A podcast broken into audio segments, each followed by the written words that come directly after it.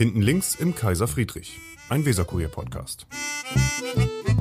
Schönen guten Tag, da sind wir wieder. Hinten links im Kaiser Friedrich, der Podcast des Weserkuriers. Mein Name ist Michael Brandt, ich bin Chef vom Dienst und ich habe heute als Gast bei mir Ole Humpich, der ist äh, neues Mitglied der FDP-Bürgerschaftsfraktion.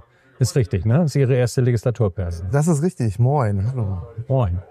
Und Sie sind auch noch ein vergleichsweise junger Mensch für die Bürgerschaft. Ne? Sie sind jetzt 28 oder 29? 28, ja. Ich gehe in das 29. Jahr. Ja. Ähm, die FDP senkt sowieso den Altersdurchschnitt in der Bürgerschaft ganz erheblich. Ne? Ich glaube, ich habe mir aufgeschrieben, Finn Lukas Vogt, Marcel Schröder ist auch 28, jedenfalls laut Ja. Liste. Finn, ähm, Finn Lukas Vogt ist noch jünger. Ähm, damit sind Sie so ein bisschen die junge Bande in der, in der Bürgerschaft. Oder wie empfinden Sie das? Ja, die jungen Dynamischen, glaube ich. Ähm, wir, ich will es gar nicht als die jungen Wilden bezeichnen, aber wir, äh, Wild und FDP passt ja dazu, dazu sehen Sie auch ein bisschen zu ordentlich aus alle. ja, vielen Dank, danke. Das, äh, nein, aber tatsächlich, wir sind die jüngste äh, oder mit die jüngste Fraktion tatsächlich und ähm, probieren vielleicht auch ein bisschen den Altersdurchschnitt in der Bürgerschaft zu senken. Was ist die Erklärung dafür? Die FDP hat ja auch, glaube ich, äh, relativ hohe, ähm, einen hohen Wähleranteil an jungen Menschen. Dann drei so junge Menschen in der Bürgerschaft. Was ist die Begründung dafür? Was ist, was ist da ein Erklärungsansatz? Ich glaube, das spiegelt so ein bisschen äh, uns als Partei auch wieder. Wir sind eine, eine junge Partei und ähm, dementsprechend dann auch eine junge Liste und ähm, viele junge Menschen, die sich engagieren.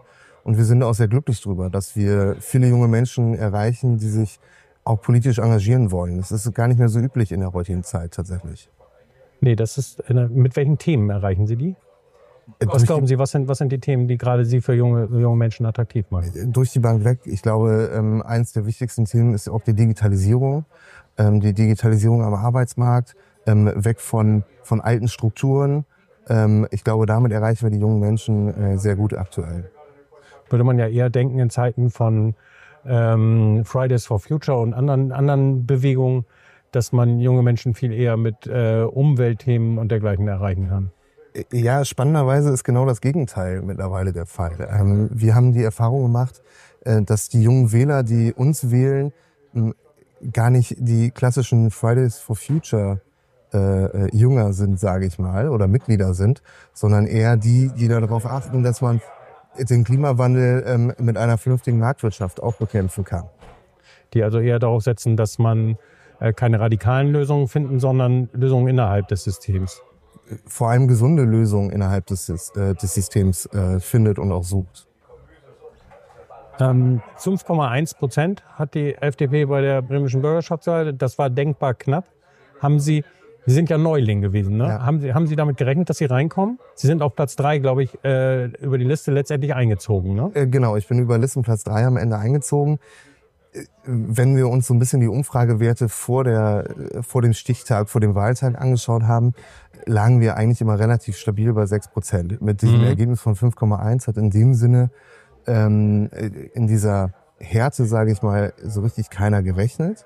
Mhm. Ähm, weil einfach die Umfragen über Wochen ja auch und nicht nur punktuell äh, sehr gut ausgesehen haben für uns.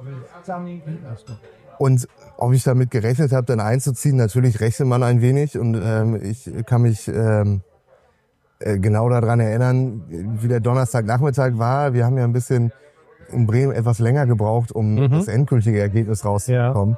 Und man hat tatsächlich bis zum bis zum letzten Bezirk wirklich äh, gezittert und wusste nicht, ob man wirklich drin ist oder nicht drin Mhm. ist. Also Das heißt, für Sie war das die ganze Zeit auch eine Wackelpartie.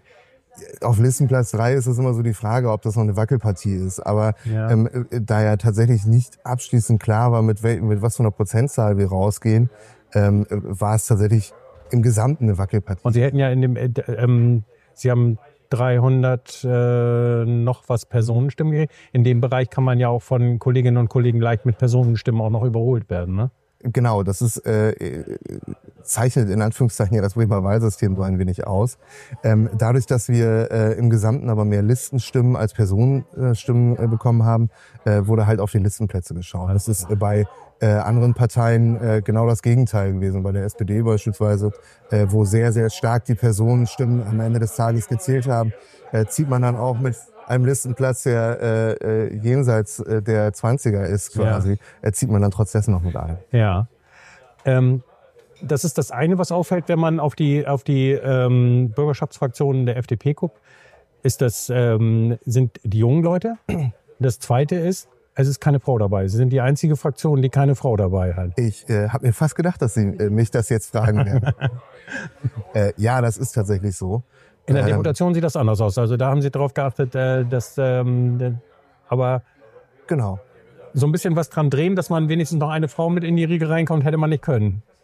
Naja, das ist ja immer die Herausforderung, die man am Ende des Tages hat, wenn man eine Liste aufstellt. Und ähm, wenn eine Liste aufgestellt ist und diese Liste dann gewählt ist, ist es immer schwer, dann natürlich auch jemanden davon zu überzeugen, zu sagen, äh, zieh dein Mandat zurück, damit jemand anderes äh, einzieht.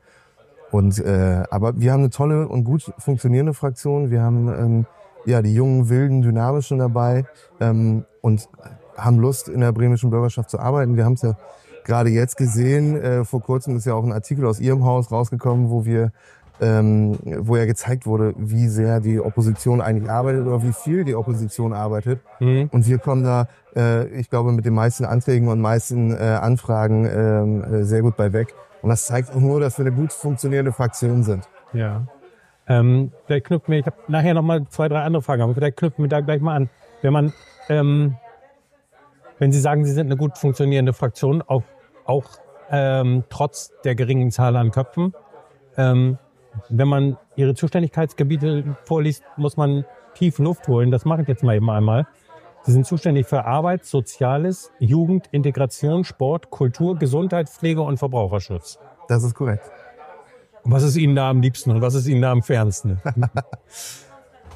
Ich glaube, das kann man gar nicht so sagen. Ich ähm, äh, bin sehr glücklich, dass ich die äh, Kultur zum Beispiel mit übernommen habe, ähm, dass ich äh, dem, äh, der Kulturdeputation ja auch vorsitzen darf, ähm, Ja. was auch eine äh, Besonderheit innerhalb der, der FDP tatsächlich vor oder ja, das eine Besonderheit darstellt. FDP verbindet man nicht zwingend mit Kulturpolitik. Na, vielleicht nicht mit der klassischen Kulturpolitik, wie sie in Bremen gelebt wird. Ja. Ähm, äh, trotz dessen stehen wir der Kultur natürlich sehr nah äh, über jegliche In- äh, Institution. Und ich freue mich sehr darüber, weil ich quasi ähm, das Private mit dem Beruflichen, sage ich mal, verbinden kann. Wir waren in meiner Kindheit viel in der, in der Kunsthalle nachmittags, ähm, ähm, durfte ähm, viel an dieser der, der gesamten Kulturszene teilhaben. Ja. Ähm, und das ist in den letzten Jahren beruflich einfach äh, zu kurz gekommen. Deswegen freue ich mich, dass ich jetzt im letzten halben Jahr viele Kulturakteure und Akteurinnen kennenlernen durfte und mir da auch einen tollen Überblick verschaffen konnte. Gibt es gibt's einen, gibt's einen bremisch-liberalen kulturpolitischen Ansatz? Ich fände es schön, wenn die, wenn ein großer Teil der Kulturinstitutionen auf eigenen Beinen stehen könnte. Darüber würde ich mich sehr freuen und nicht ähm, so abhängig wären von den Haushal äh, Haushalten. Also wir merken jetzt gerade, dass manche Kulturinstitutionen einfach leider hinten rüberfallen, die aber sehr, sehr gute Arbeit machen. Ja. Und ähm, es ist nicht immer möglich und in der Kultur ist es sehr, sehr schwer, wirklich auf festen eigenen Beinen stehen zu können. Das ist ja praktisch, also wenn man weiß, mit welchen Summen zum Beispiel Eintrittskarten in Bremen mit öffentlichen Mitteln äh, subventioniert sind, erscheint das ja so ein bisschen als Wolkenkuckucksheim. Wie kann man sich das vorstellen, dass zum Beispiel ähm, Museen oder Theater oder so so arbeiten könnten, dass sie tatsächlich das Geld selber erwirtschaften, das sie benötigen? Also spannenderweise ist ja das äh, Stadttheater in Bremerhaven ja, ein relativ gutes Beispiel, was zwar nicht komplett auf eigenen Beinen steht, aber gar nicht so viel Subvention benötigt von außen wie beispielsweise andere Theater äh, im bremischen Umfeld. Mm. Das ist nicht ganz so einfach zu regeln. Also man, man muss immer so ein bisschen gucken, wie ist die personelle Struktur vor Ort auch, äh, dass auch keiner, ähm, äh, ke- keiner hinten rüberfällt. Mm, Es geht da auch so ein bisschen um Nachhaltigkeit. die können ja nicht einfach beliebig die Eintrittskarten äh, verteilen. Äh, äh, nee, das natürlich nicht. Ähm, aber auch äh, das Hamburger Beispiel zeigt es auch mit der Elbphilharmonie, dass man ähm, im Anfang die Karten zu Normalpreisen, wie sie unsubventioniert sind, rausgibt. Ja. Und das funktioniert tatsächlich auch. Nun ist die Elbphilharmonie vielleicht ein bisschen was anderes als unsere Konzerthäuser, die wir hier in Bremen haben. Mhm. Aber es zeigt, dass es funktioniert, wenn man die, die normalen Regelpreise quasi rausgibt und ab einem gewissen Zeitpunkt dann subventionierte Preise rausgibt oder ein Bremer, äh, ein Bremer Ticket rausgibt. Das sind so ein bisschen Denkweisen, die man ähm, vielleicht auch mal anstoßen sollte, dass man guckt, ähm, in eine andere Richtung zu denken. Einfach. Mir ist einfach nur wichtig daran, dass die Instu- Institution nicht immer abhängig sind von Mhm. Dritten. Wenn aber die Entwicklung so ist, dass man eher in den vergangenen Jahren eine Diskussion hat, Kultur wie auch andere Lebensbereiche eher frei zugänglich zu machen. Ja. Wir haben einen freien Tag in den Museen zum Beispiel eingerichtet. Es gibt ähm, Überlegungen oder Tendenzen gerade im Bereich von, von SPD und Linken, ähm, den Zugang noch weiter zu erleichtern und damit auch, äh, damit auch äh, gemeint ist, damit auch äh, kostenlosen Zugang zu erleichtern. Zumindest, dann ist das ja eher eine andere Tendenz. Das stimmt.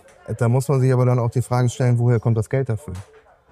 Weil wenn wir jetzt sagen, wir nehmen in Theatern und Museen keinen Eintritt mehr, sondern stellen alles einfach so zur Verfügung, dann ähm, muss man sich am Ende des Tages auch fragen, wie soll das bezahlt werden? Und äh, der Kulturhaushalt ist im Moment jetzt schon so, so eng gestrickt, ähm, dass ich da keine Möglichkeit sehe, äh, die, die Tickets, wofür auch immer, äh, noch mehr zu subventionieren, dass sie am Ende des Tages äh, gratis wären. Okay. Wenn Sie sagen, dass man für bestimmte Häuser oder für bestimmte Angebote einen, einen, einen echten Eintrittspreis nimmt, wen haben Sie da im Auge? An wen denken Sie das zum Beispiel? Weil es gibt da das ein oder andere Das, das, das Experiment könnte man ja mal machen. Rewe hat mal, hat jetzt glaube ich, oder war es Penny, weiß ich nicht ich genau. glaube, Penny war es tatsächlich. Penny war es ja. tatsächlich. Äh, Mal für zwei Tage wahre Preise nehmen. Ja. Könnte man ja in der Kultur auch mal versuchen. Wir nehmen jetzt die wahren Preise. Wen, wen hätten Sie da, wen hätten Sie da im Blick? Naja, ich glaube schon die, die großen Player, die man, die man so am Markt hat. Das, Bremer Theater. das wäre vielleicht ein Beispiel, wo man das mal ausprobieren könnte. Ja. Haben Sie ein Gefühl dafür, was würde eine Eintrittskarte kosten, wenn es den echten Preis widerspiegeln? Die liegt ungefähr, lass uns nicht lügen, zwischen 300, äh, 300 und 400 Euro, wenn es richtig im Und Kopf glauben Sie ernsthaft, dass Menschen 300 oder 400 Euro für eine Karte mit der Familie, ist das dann schon ungefähr in Urlaubsregionen? Ich, äh, ich, ich kann verstehen, dass es schwierig ist. Ja. Ich sehe aber schon, dass man es zumindest mal ausprobieren sollte. Okay, das ist ähm, der Bereich Kultur. Ähm, ich würde gerne noch mal eben eine Rolle ähm, zurückmachen, ehe ich dann auf Ihre weiteren Arbeitsbereiche noch mal, noch mal komme. Ähm, wir hatten über die FDP-Fraktion gesprochen und ähm, was ich mir als Frage noch aufgeschrieben habe, FDP Anfang des Jahres Mitgliederbefragung ähm, zum Verbleib in der Ampel, ja oder nein, auf Bundesebene. Ähm, verraten Sie mir, wie Sie da gestimmt haben und warum? Ich äh, habe mich klar zur Ampel bekannt Ja, und ähm, finde auch, dass wir, wenn man äh, sich die Thematik in der Ampel genauer anschaut, ähm, jetzt ja auch in den vergangenen Tagen wieder gezeigt haben, dass es wichtig ist, dass wir in der Ampel sind, ähm, dass wir als äh, FDP das äh, zum Teil das Korrektiv sind ähm, und da auch nochmal genauer in manchen Dingen einfach hinschauen und auch äh, ja in den ganzen Finanzfragen auch das Geld ein bisschen beisammenhalten und dafür sorgen, ähm, dass wir auch gestärkt in die Zukunft gehen. aber bei den Leuten kommt das nicht so richtig an. Im Moment sind die, ähm, die Sonntagsfrage ist, glaube ich, bei 4 Prozent, also noch ein Prozent unter Bremen. Ja, ich äh, kann Ihnen verraten, äh, dass äh, wir bei 5% stehen. Okay. Ähm, haben uns im Vergleich zu äh, den letzten 14 Tagen ähm, um 1,5 Prozent verbessert. Ja. Und ähm, das liegt auch klar daran, dass wir uns jetzt beispielsweise äh, ähm, im europäischen Lieferkettengesetz äh, anders positioniert haben als andere, weil ähm, wir das deutsche Liefer Lieferkettengesetz ist schon so, so stark und reguliert so stark, dass wir das europäische Lieferkettengesetz eigentlich gar nicht da zusätzlich noch bräuchten. Aber ist das tatsächlich ein Thema, was bei den Bürgerinnen und Bürgern ankommt, oder ist das eher was, was ähm, zwar für die Politik wichtig ist und für die Unternehmen wichtig ist, was alle anderen aber doch eher mit so ein bisschen Distanz betrachten? Ich glaube, es kommt bei den Wählern an. Ja. Und ähm, das ist manchmal oder ist in den vergangenen Zeiten, äh, vergangenen Wochen eine schwierige Herausforderung für uns gewesen, Ja. die wir aktuell gut meistern und äh, sehr gestärkt in die Zukunft schauen werden. Okay, das müssen Sie ja so sagen als Politiker, ne? Kann das sein, dass die, dass die Ampel sich so ein bisschen gefangen hat? Weil ich glaube, SPD und Grüne zuletzt auch ein Prozent zugelegt haben. Ähm, dass so ein bisschen ähm, die Talsohle der Schmähungen erreicht ist?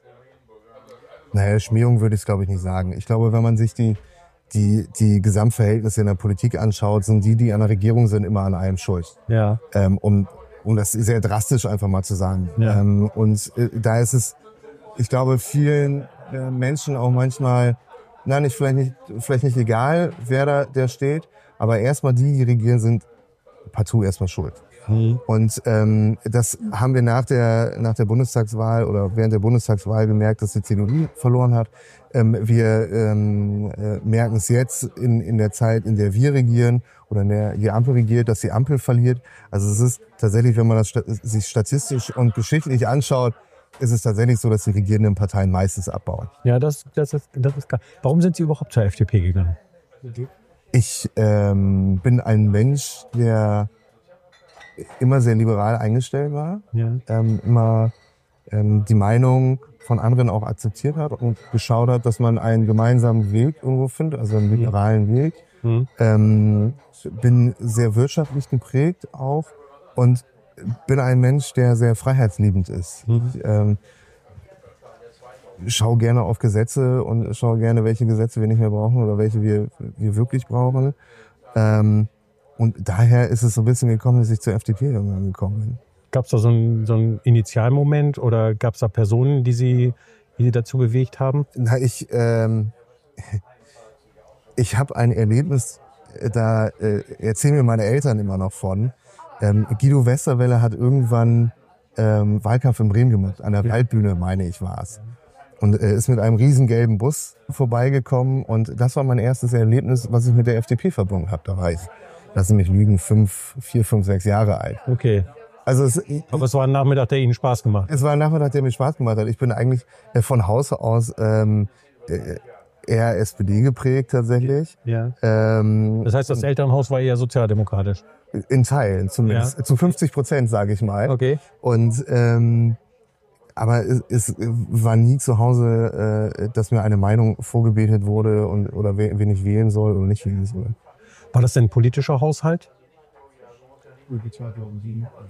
Und ich glaube, es gibt andere Haushalte, die sind wesentlich politischer. Ist nicht so, dass grundsätzlich beim Frühstück und beim Mittagstisch irgendwie über politische Nein. Debatten Äh, gestritten wird? Also mittlerweile tatsächlich. Ja, Ähm, oder auch vor den Wahlen immer. ja. oder seitdem ich in die Partei eingetreten bin, aber äh, äh, davor war das nie großartig irgendwie äh, jeden Sonntagmorgen beim Frühstück äh, kein Thema, nein.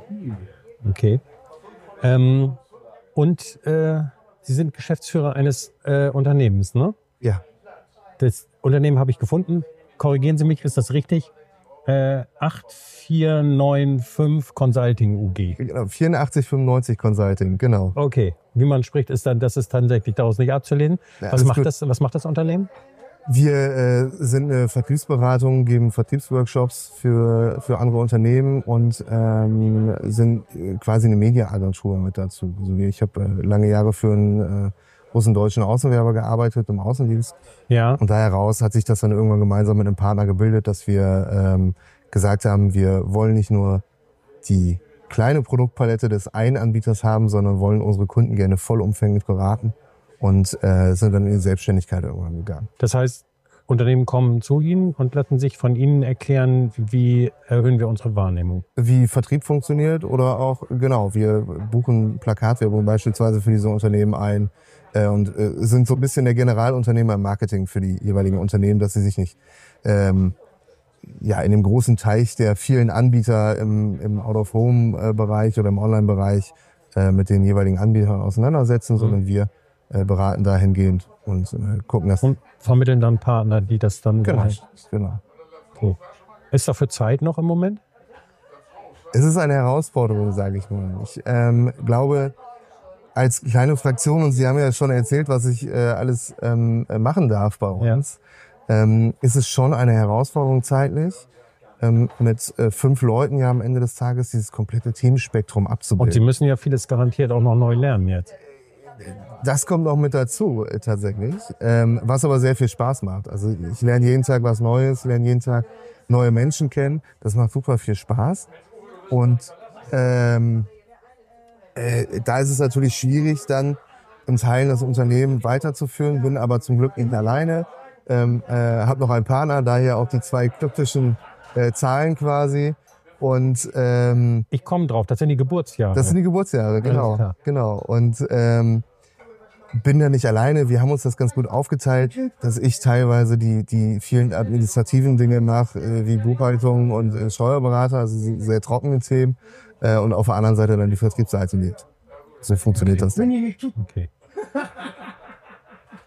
Sie haben vorhin schon gesagt, ähm, dass Sie, dass Sie davon äh, den Eindruck haben, dass Sie eine vernünftige Oppositionsarbeit machen im Moment und dass Sie auch mit äh, einer vernünftigen Zahl an Anträgen rauskommen. Im Kulturbereich ist mir aufgefallen, ähm, die Kritik am äh, Stadtmusikantenhaus. Ja.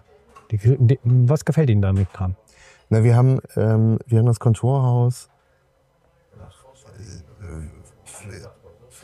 Oder ja, das Kontorhaus haben wir äh, äh, quasi in Bremer Besitz gehabt, äh, haben es dann verkauft Ja. und mieten es jetzt teuer zurück und zahlen am Ende des Tages drauf. Das ist ähm, in einer Stadt wie Bremen, die eigentlich, finde ich, jeden Euro umdrehen muss und sich zweimal überlegen muss, wofür wir wo welches Geld ausgeben, ein relativ gewagtes Unterfangen. Hinzu kommt, dass wir Mit großen Summen, glaube ich. ich glaube, ja, mit ähm, großen, ich glaube, am Ende der- des Tages sprechen wir über eine Differenz von mindestens 12 Millionen Euro, die wir da, da äh, im Raum stehen haben. Aktuell im Haushalt ist das Stadtmusikantenhaus, glaube ich, nur in Anführungszeichen mit 500.000 bis 700.000 Euro Mhm. veranschlagt. Aber hinzu kommen ja auch die laufenden Kosten. Und wir sorgen eigentlich dafür, ähm, dass wir uns eine Doppelstruktur schaffen in Bremen. Denn wir haben alles über die Stadtmusikanten ähm, haben wir im Focke-Museum. Also wenn man sich mit dem Focke-Museum, äh, was ja quasi das Bremer Museum ist, das Bremer Geschichtenmuseum nenne ich es mal, äh, ist, haben wir ganz viele der Themen, die dort rein sollen, haben wir eigentlich schon.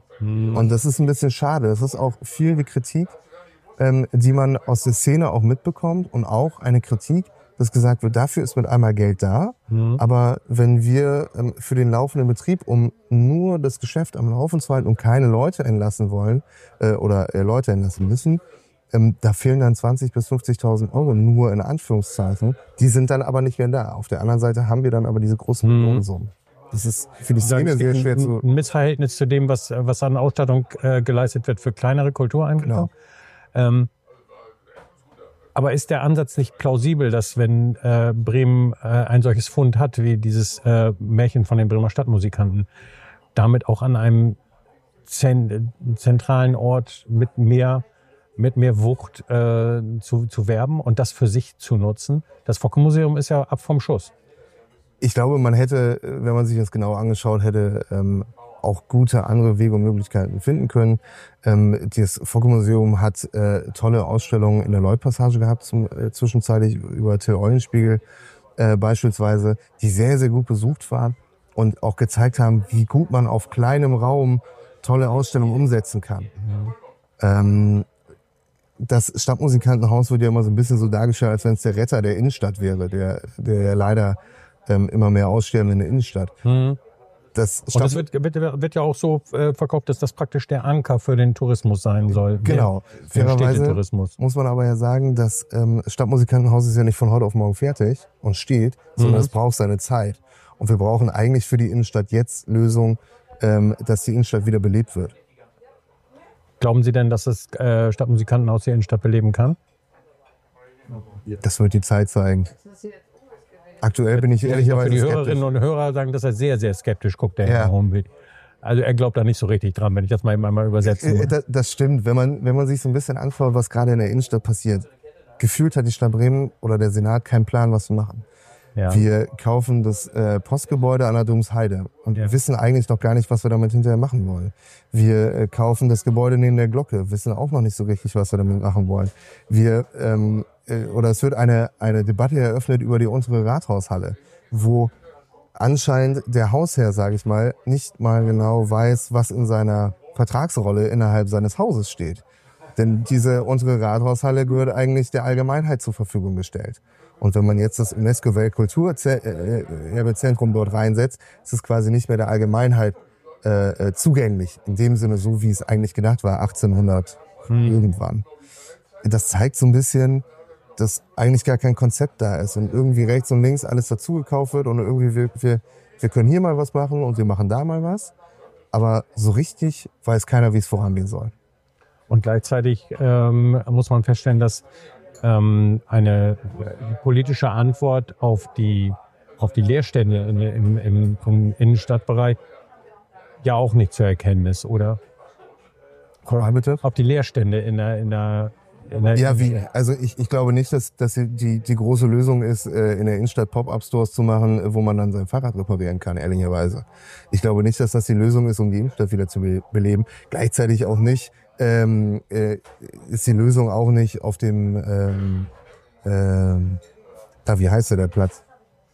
Äh, auf jeden Fall äh, ein, ein äh, Holzspielplatz für Kinder aus Holzplatten für 200.000, 300.000 Euro aufzubauen. Das belebt die Innenstadt auch nicht. Wird Ihnen da manchmal ein bisschen bange, wenn Sie an Karstadt denken? Die lange Reihe ist. Da muss ich so ein bisschen schauen, wie ich das verpacke. ehrlicherweise. Wir, ich glaube schon, dass wenn Karstadt in der Innenstadt wegbricht, dann haben wir nichts mehr. Ja. Und ähm, wir, wir haben nichts mehr, wo wir haben keinen wirklichen Anker mehr, weswegen man wirklich dann nochmal in die Stadt geht. Wenn ich so ein bisschen in meine Generation schaue, muss man schon ehrlicherweise zugeben, dass sich der Onlinehandel sehr stark durchgesetzt hat.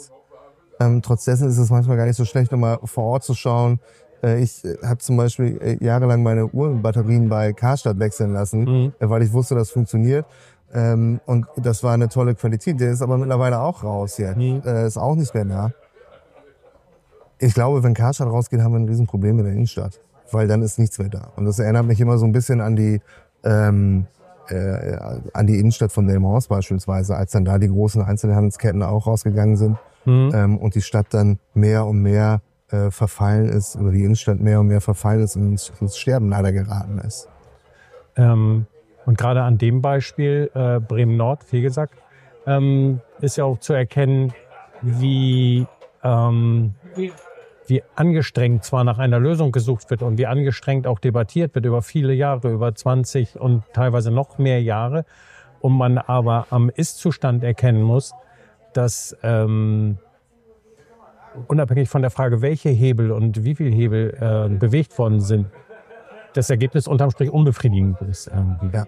Fürchten Sie, dass sowas, eine, eine, eine solche ähm,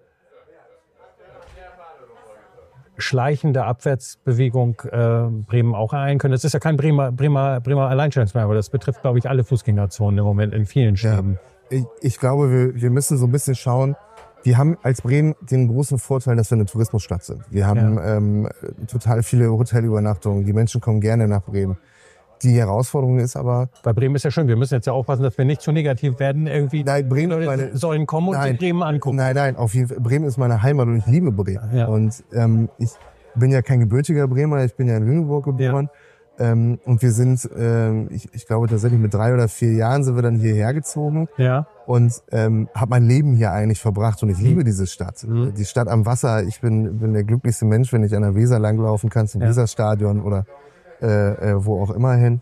Ähm, und ich glaube, dieses, dieses Fund, dass wir eine Tourismusstadt sind, müssen wir mehr ausnutzen. Aber in dem Sinne, dass wir dafür, okay, äh, dass wir die Stadt auch abends attraktiver halten. Wenn man sich ähm, um, um 20 Uhr im Sommer äh, durch die Innenstadt schlendert, gibt's keine Cafés mehr, die groß Nee, wenn man Leben sehen will, Ja. muss man nach Kröpelingen fahren.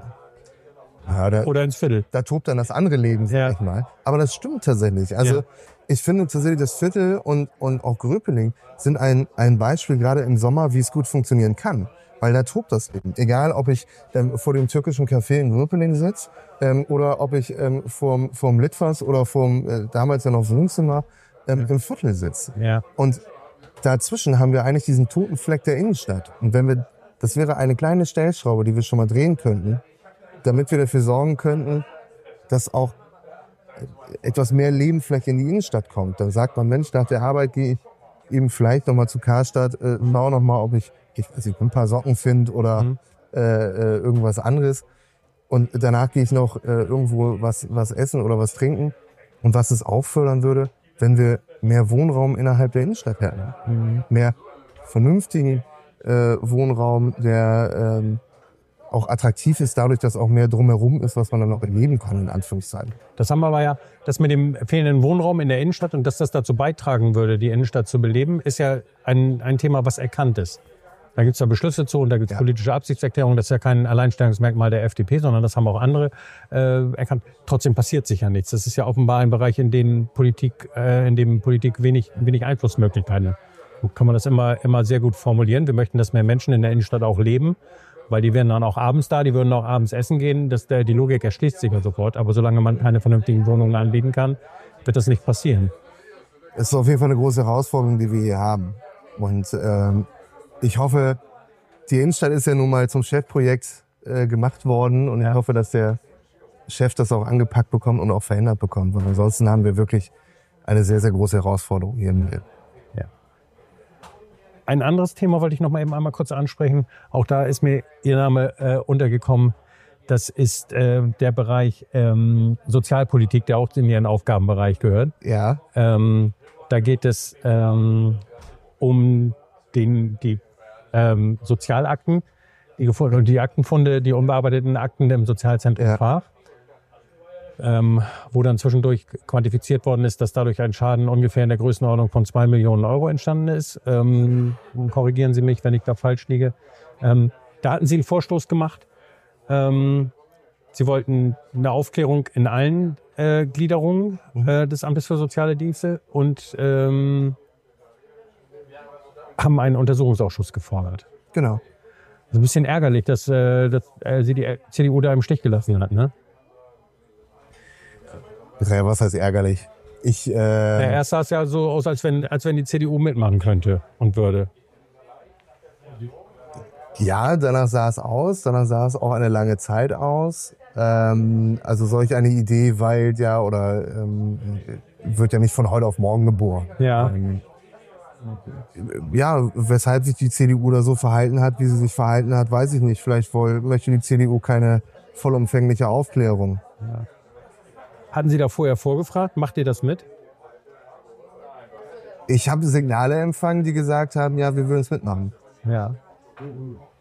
Ähm, dass das jetzt nicht gekommen ist, ähm, zeigt auch so ein bisschen, dass sie sehr viel ähm, sich über Kritik profilieren können. Das ist ja ähm, das Vorrecht der Opposition. Ähm, dass man aber in seinen Handlungsmöglichkeiten ja immer sehr, sehr eingeschränkt ist. Ne? Ist das so ein bisschen ein Dämpfer gewesen? Was heißt ein Dämpfer? Ich glaube, ähm, wir schauen jetzt, dass wir es auf eine andere Art und Weise aufgeklärt bekommen. Wir gehen schon stark davon aus, äh, dass in den jeweiligen Auszahlungsstellen noch ähm, äh, Akten und auch Geld schlummert. Die Behörde behauptet das Gegenteil. Die sagt, das ist alles in Ordnung. Dass da in den anderen äh, Gliederungen läuft das alles problemlos. In Bremen wird auch seit 70 Jahren gesagt, wir sind auf einem guten Weg. Ja. Also weiß ich nicht, ob das alles so stimmt. Aber haben Sie eine Handhabe, sich das tatsächlich darlegen zu lassen? Also wir können tatsächlich äh, in verschiedene Berichte natürlich reinschauen und äh, äh, können auch gucken, äh, ob wir da für uns irgendwo was finden. Da muss man sich aber immer so ein bisschen darauf verlassen, was man auch vorgelegt bekommt. Und das ist so ein bisschen die Herausforderung. Ja, und bleibt dann aber auch ja sehr eingeschränkt, weil sie darauf angewiesen sind. Ähm, Akteneinsicht könnten sie noch. Genau, das, das ginge dann über die Akteneinsicht. Die Akteneinsicht ist natürlich vertraulich Ja, und äh, bringt am Ende des Tages vielleicht nicht mal das nach vorne oder nach, nach außen, äh, was wir uns erhoffen. Akteneinsicht bringt natürlich nur begrenzt was, wenn man hinterher nicht drüber sprechen darf. Ne? Genau. Ähm, Das Okay. ist die Herausforderung am Ende des Tages. alles klar. Letzte Frage. Ähm, warum sind Sie dafür, dass die bösen Onkels auf der Bürgerweide spielen dürfen? Ich glaube, ich, Sind Sie ein Fan? ich äh, Können Sie böse Onkels mitsingen? Also das eine oder andere Lied sicherlich. Ähm, ich glaube, dieses die, die Aussagen, die wir da getätigt haben, ähm, hätten wir auch zu jeder anderen Band äh, wahrscheinlich äh, getätigt oder zu nahezu jeder anderen Band getätigt, ähm, wo sich die Politik in Kultur einmischt. Ja. Und ähm, das ist eigentlich so ein bisschen mein, mein größtes Problem gewesen. Wir haben eine Zeit in diesem Land gehabt, wo sich die Politik in die Kultur mit eingemischt hat. Und das war keine gute Zeit. Mhm. Und ich will keinem nachsagen, dass er diese Zeiten äh, durch manche Aussagen wieder äh, zurück, äh, sich dahin zurückwehen. Aber ich finde nicht, dass Politik sich dahingehend einzumischen hat, was für ein kulturelles Programm innerhalb der Stadt gespielt wird.